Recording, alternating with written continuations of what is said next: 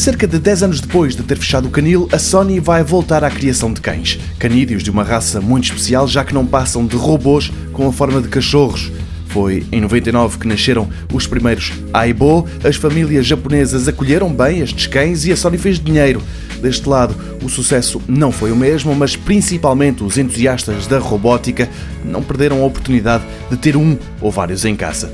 E agora que estamos no final de 2017, a Sony acredita que o sucesso vai ser ainda maior, e não só porque a robótica está mais avançada. A criadora dos cães explica que, com recurso à inteligência artificial, estes cachorros fazem companhia, dão carinho e são mesmo capazes de formar laços emocionais com as várias pessoas que vivem na casa. Os olhos são dois ecrãs OLED que conseguem transmitir expressões. O robô inclui ainda câmaras para reconhecer as caras de quem está à sua volta e tem tecnologia que permite movimentar-se de forma fluida por 22 eixos. À medida que o tempo passa, vai conhecendo os cantos à casa e desde logo reage a comandos de voz e a festinhas.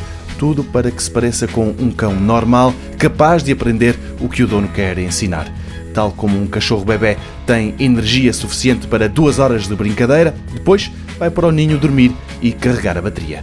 No mínimo, custa 1500 euros, mas para que o cão desenvolva a sua própria personalidade, tem de estar ligado à cloud. Isso implica uma mensalidade que por ano quer dizer 300 euros. O novo iBo da Sony foi anunciado ontem e a partir de 11 de janeiro vai ser posto à venda, para já apenas no Japão.